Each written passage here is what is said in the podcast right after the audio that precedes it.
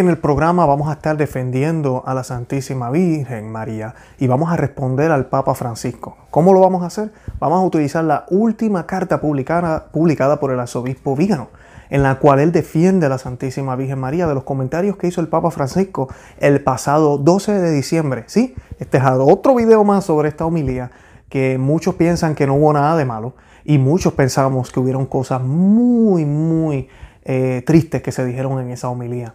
Esta homilía fue la del 12 de diciembre del 2019, eh, la fiesta de Guadalupe hecha por el Papa Francisco. Y hoy vamos a estar defendiendo a la Santísima Virgen utilizando esta hermosa carta que nos está dejando el arzobispo Vigao.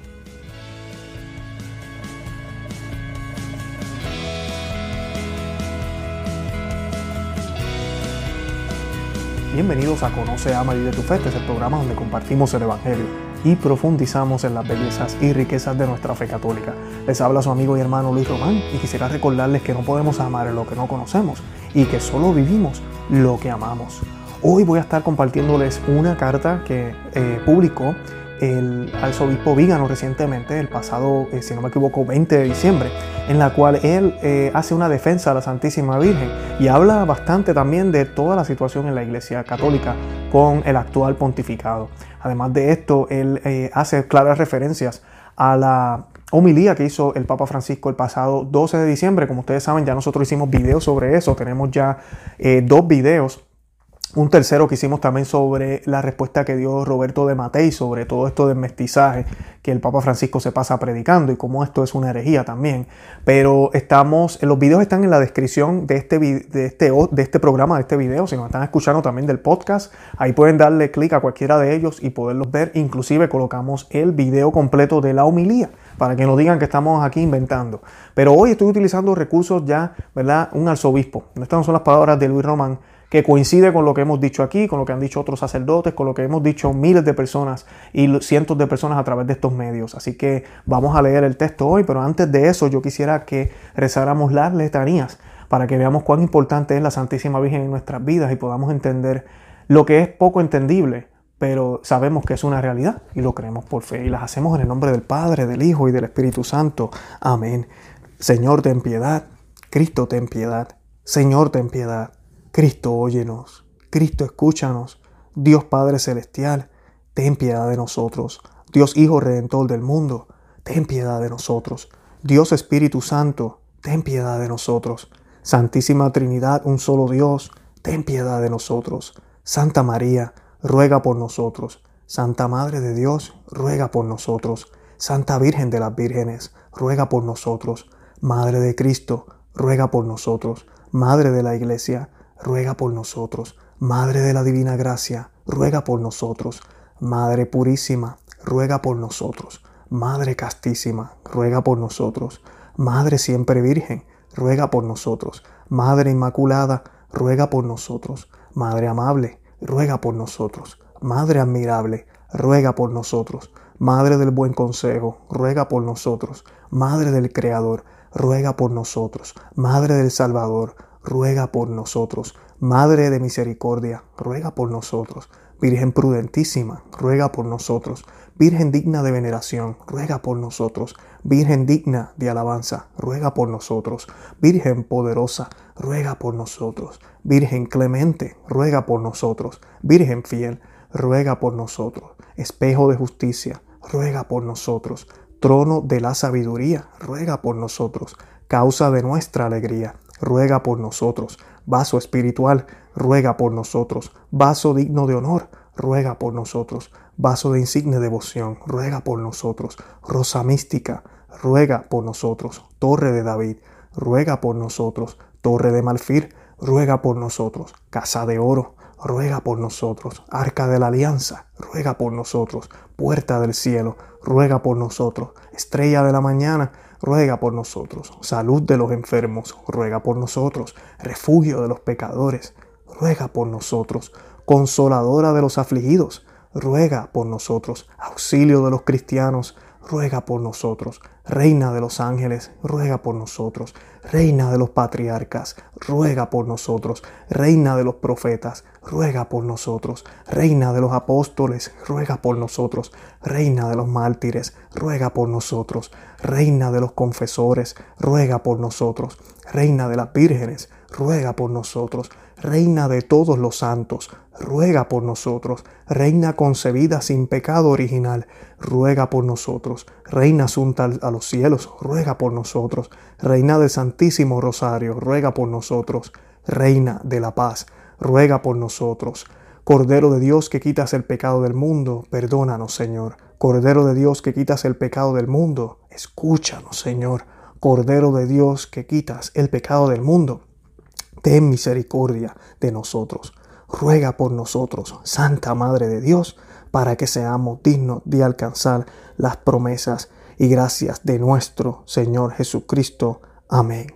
Te rogamos nos concedas, Señor Dios nuestro, gozar de continua salud de alma y cuerpo, por la gloriosa intercesión de la bienaventurada siempre Virgen María, vernos libres de la tristeza de la vida presente y disfrutar de las alegrías eternas. Por Cristo nuestro Señor.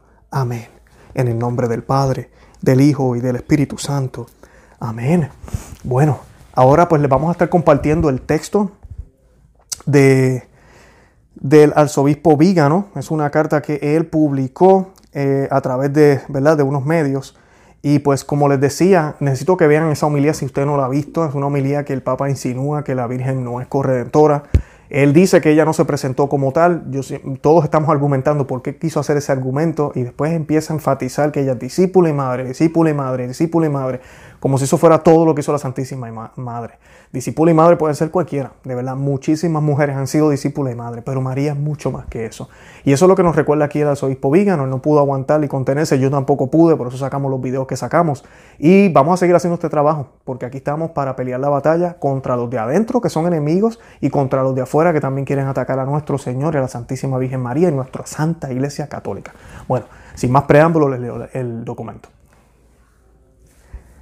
Así dice el Señor quien creó los cielos y los extendió, quien extendió la tierra y, los que viene, y lo que viene de ella, quien da aliento a la gente que está sobre ella y espíritu a los que caminan en ella. Yo soy el Señor, ese es mi nombre. Mi gloria no, no la he dado a nadie, ni mi elogio a las imágenes grabadas. El Señor sale como un hombre poderoso, como un hombre de guerra, despierta su furia, grita, grita en voz alta, se muestra poderoso contra tus enemigos. Durante mucho tiempo he mantenido la paz me he mantenido quieto y contenido. Ahora lloraré como una mujer en trabajo. Jadearé, jadearé, destruiré montañas y colinas y secaré toda su hierba. Convertiré los ríos en islas y secaré las piscinas. Serán rechazados y avergonzados por completos quienes confían en las imágenes grabadas, quienes dicen a las imágenes fundidas, ustedes son nuestros dioses. Quien entregó a Jacob al spoiler de Israel a los ladrones. No fue el Señor contra quien hemos pecado, de qué manera no caminarían y de quién no obedecerían la ley. Entonces derramó sobre él el calor de su ira y el poder de la batalla. Le prendió fuego alrededor, pero no lo entendió. Lo quemó, pero no lo tomó en serio. Isaías 42, 5, 24. Continúa el arzobispo Vígano. ¿Hay en el corazón de la Virgen María algo más que el nombre de nuestro Señor Jesucristo? Nosotros también queremos tener un solo nombre en nuestros corazones, el de Jesús como la Santísima Virgen. La trágica historia de este pontificado fallido avanza con una apremiante sucesión de giros y vueltas. No pasa un día desde el trono más exaltado. El sumo pontífice procede a desmantelar la sede de Pedro, utilizando y abusando de su autoridad suprema, no para confesar, sino para negar, no para confirmar, sino para engañar, no para unir, sino para dividir no para construir, sino para demoler. Herejías materiales, herejías formales, idolatría, superficialidad de todo tipo. El sumo pontífice Bergoglio nunca deja de humillar obstinadamente a la máxima autoridad de la Iglesia, desmitificando al papado, como tal vez diría su ilustre camarada Karl Rahner. Su acción busca violar el depósito sagrado de la fe y desfigurar el rostro católico de la novia de Cristo con palabras y acciones, a través de la duplicidad y la mentira, A través de estos gestos teatrales que hacen alarde de espontaneidad, pero son meticulosamente concebidos y planeados, y a través de los cuales se exalta a sí mismo en una continua autocelebración narcisista, mientras la figura de Romano Pontífice es humillada y el dulce Cristo en la tierra está oscurecido. Su acción hace uso de la improvisación magisterial, del magisterio fluido y fluido que es tan insidioso como las arenas movedizas, no solo volando a gran altitud a merced de periodistas de todo el mundo, en esos espacios etéreos que pueden resaltar un delirio patológico de omnipotencia ilusoria, pero también en la ceremonia religiosa más solemne que debería incitar un temblor sagrado y un respeto, un respeto reverente. Con motivo del memorial litúrgico de la Virgen de Guadalupe, el Papa volvió a dar rienda suelta a su evidente intolerancia mariana, recordando la de la serpiente en el relato de la caída, en ese protoevangelio que profetiza la enemistad radical colocada por Dios entre la mujer y la serpiente, y la hostilidad declarada de esta última, que hasta la consumación del tiempo buscará socavar el talón de la mujer y triunfar sobre ella y su posteridad. La intolerancia del pontífice es una agresión manifiesta contra las prerrogativas y los atributos sublimes que hacen de la Inmaculada Madre de Dios siempre Virgen el complemento femenino del misterio del Verbo encarnado, íntimamente asociado con él en la economía de la redención. Después de haberla rebajado a vecina de al lado, a una migrante fugitiva, a una simple mujer laica con los defectos y las crisis de cualquier mujer marcada por el pecado, o a una discípula que obviamente no tiene nada que enseñarnos, después de haberla trivializado o desacralizado, como esas feministas que están ganando terreno en Alemania con su movimiento Mary 2.0, que busca modernizar a Nuestra Señora y hacerla un simulacro a su imagen y semejanza. El Papa Bergoglio ha impugnado aún más a la Reina Augusta e Inmaculada, Madre de Dios, que se hizo mestiza con la humanidad e hizo a Dios mestizo, citando al Papa Francisco. Con un par de bromas golpeó el corazón del dogma mariano y el dogma cristológico relacionado con él. Los dogmas marianos son el sello puesto en las verdades católicas de nuestra fe, definidas en los concilios de Nicía, Efesos y Calcedonia. Son el baluarte inquebrantable contra las herejías cristológicas y contra el desencadenamiento furioso de las puertas del infierno. Los que los mestizan y los profanan muestran que están al lado del enemigo. Atacar a María es aventurarse contra Cristo mismo. Atacar a la Madre es levantarse contra su Hijo y rebelarse contra el misterio de la Santísima Trinidad. La Inmaculada Teotocos, terrible como un ejército con estandares. Cántico 6.10. Luchará para salvar a la iglesia y destruir al ejército sin restricciones del enemigo que le ha declarado la guerra, y con él todas las pachamamas demoníacas lo harán. Definitivamente regresó al infierno. El Papa ya no parece contener su impaciencia con, con, la Inmaculada, ni puede ocultarla bajo esa aparente y ostentosa devoción que siempre está en el centro de atención de las cámaras, mientras abandona la solemne celebración de la Asunción y la recitación del rosario con, los fieles, que llenaban el patio de San Damasceno y la logia superior de la Basílica de San Pedro bajo San Juan Pablo II y el Papa Benedicto XVI.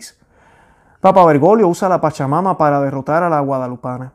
La entronización de ese ídolo amazónico, incluso en el altar de la confesión en la Basílica de San Pedro, fue nada más, fue nada menos que una declaración de guerra contra la dama y patrona de todas las Américas, quien con su aparición en Juan Diego destruyó los ídolos demoníacos y ganó los pueblos indígenas para Cristo y la adoración del Dios más verdadero y único, a través de su mediación materna. Y esto no es una leyenda. Unas semanas después de la conclusión del evento sinodal que marcó la investidura de la Pachamama en el corazón de la catolicidad, supimos que el desastre conciliar del Novus Ordo Misae está experimentando una mayor modernización, incluida la introducción de rocío en el cano eucarístico, en lugar de la mención del Espíritu Santo, la tercera persona de la Santísima Trinidad. Este es un paso más en la dirección de la regresión hacia la naturalización e inmanentización de la adoración católica hacia un novicimus ordo panteísta e idólatra. El rocío, una entidad presente en el lugar teológico de los trópicos amazónicos, como aprendimos de los padres sinodales, se convierte en el nuevo principio inmanente de la fertilización de la tierra, que la transustancia en un, en un todo panteísticamente conectado, al cual los hombres son asimilados y subyugados para la gloria de la Pachamama. Y aquí estamos nuevamente sumergidos en la oscuridad de un nuevo paganismo globalista y ecotrivial, con sus demonios y perversiones. A partir de este último trastorno litúrgico, la revelación divina decae de la plenitud al arcaísmo. Desde la identidad hipostática del Espíritu Santo nos deslizamos hacia la evanescencia simbólica y metafórica propia de Rocío que las gnosis masónicas ha hecho suya. Pero volvamos por un momento a las estatuas idólatras de rara falsedad y a la declaración del Papa Bergoglio el día después de su expulsión de la iglesia en Transportina y su ahogamiento en el Tíber.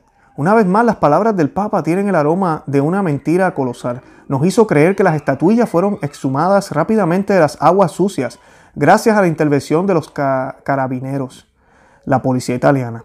Uno se pregunta, ¿por qué un equipo de Vatican News, coordinado por Tornielli y Spadaro, de Civita Católica, con reporteros y camarógrafos de la prensa de la corte, no vinieron a firmar las proezas de los buzos y capturar el rescate de las Pachamamas.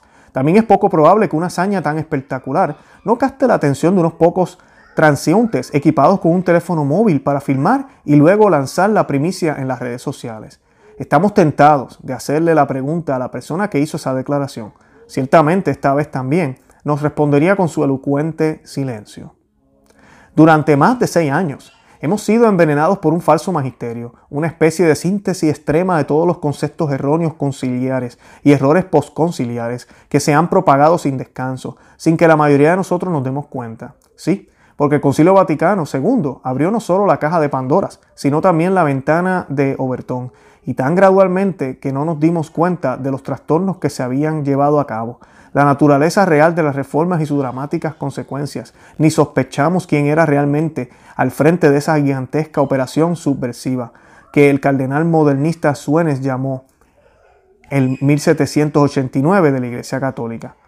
Por lo tanto, durante estas últimas décadas, el cuerpo místico se ha despojado lentamente de su sangre vital a través de un sangrado imparable.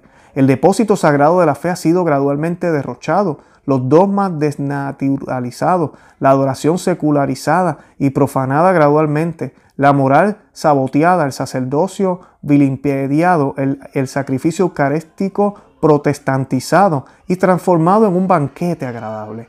Ahora la iglesia está sin vida, cubierta de metastasis y devastada.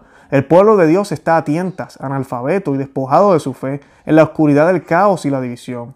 En estas últimas décadas los enemigos de Dios han hecho progresivamente tierra quemada de dos mil años de tradición, con una aceleración sin precedentes, gracias al impulso subversivo de este pontificado, apoyado por el poderoso aparato jesuita, se están dando un golpe de gracia mortal a la iglesia.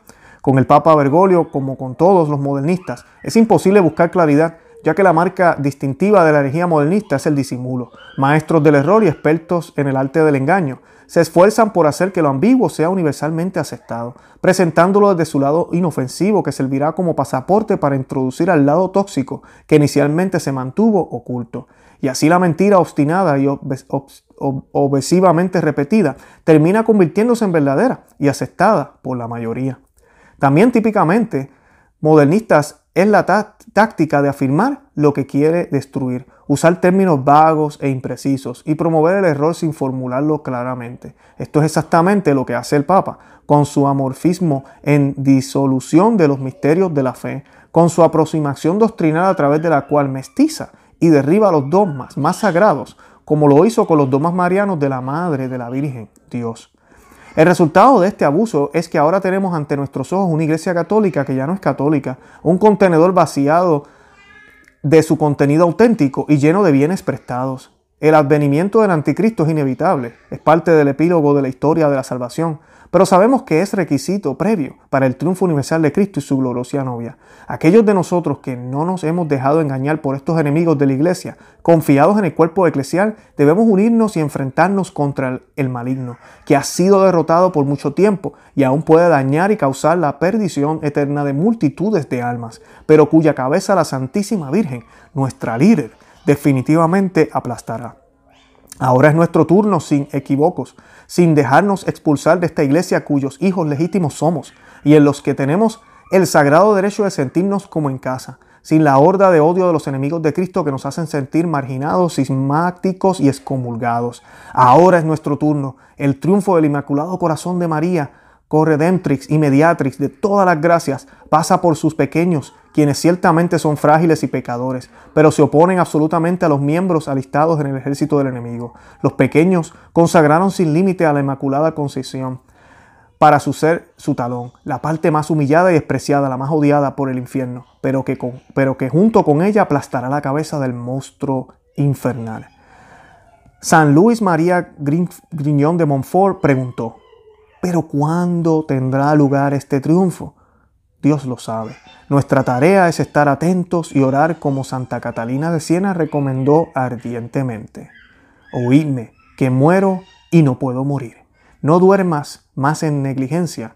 Usa lo que puedas en la actualidad. Consuélese en Cristo Jesús, dulce amor. Ahógate en la sangre de Cristo crucificado. Colócate en la cruz con Cristo crucificado. Escóndete en las heridas de Cristo crucificado. Báñate en la sangre de Cristo crucificado. Carta número 16 de la Santa.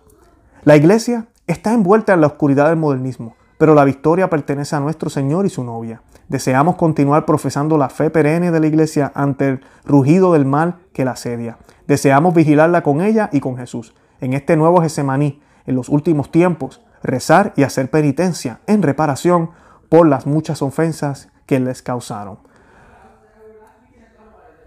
Carlos María Vígano, arzobispo titular de Ulpiana, nuncio apostólico.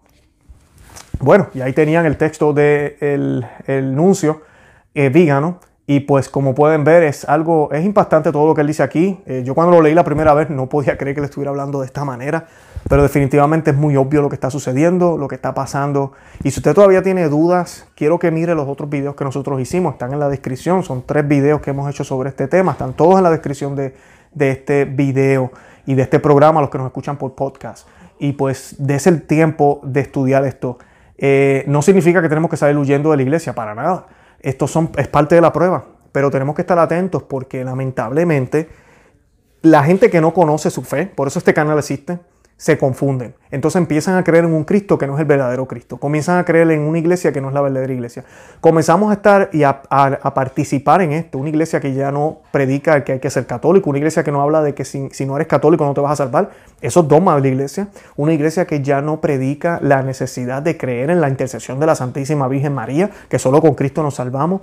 Todo eso es lo que está hablando aquí el arzobispo Vígano. Una iglesia que maltrata al Señor en la Eucaristía dándolo en la mano, recibiéndolo en la mano, eh, no comulgando de rodillas y en la boca como se hizo por dos mil años.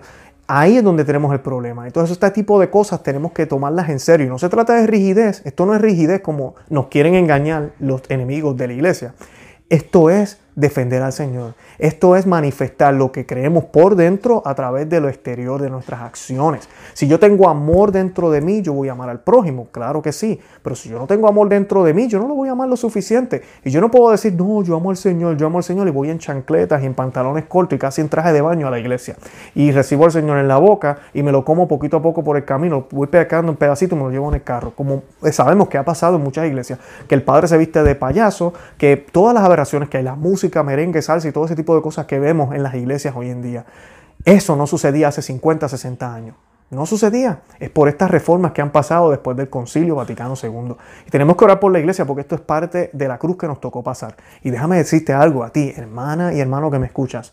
No hay mejor momento para ser católico. No hay mejor momento. Este es el mejor momento. Este es el momento. Este es nuestro martirio. Esto es lo que tenemos que pasar. Esto es lo que tenemos que vivir para que alcancemos, si Dios lo permite, la, corona, esa corona eterna que nuestro Señor Jesucristo, ese lugar que nuestro Señor Jesucristo nos tiene preparado. La casa común no es aquí, es allá arriba. Y nos espera allá en el cielo nuestra Santísima Madre. Bueno, los invito a que visiten nuestro canal, conoceavivetufe.com, bueno, nuestro blog, disculpen, ya están aquí en el canal. También les invito a que se suscriban aquí al canal en YouTube, que le den me gusta, que compartan el video para que otras personas sepan que existimos. También eh, nos pueden seguir por podcast, cualquiera de las aplicaciones de podcast, y nos pueden seguir por Facebook, Instagram y Twitter. Hago una invitación a todos los sacerdotes que nos escuchan. Yo sé que hay sacerdotes en la audiencia. Si desean participar en el programa, si quieren hablar, necesitamos sacerdotes. Tenemos, ya hemos tenido varios en el programa, pueden buscar los videos. Queremos más. Tenemos que hablar. Usted no tiene el medio, no sabe cómo utilizar la tecnología. Aquí estamos para usted. Conoce, ama y vive tu fe, está para usted. Déjeme un mensaje aquí en el video. Y nada, los amo en el amor de Cristo y Santa María, ora pro nobis.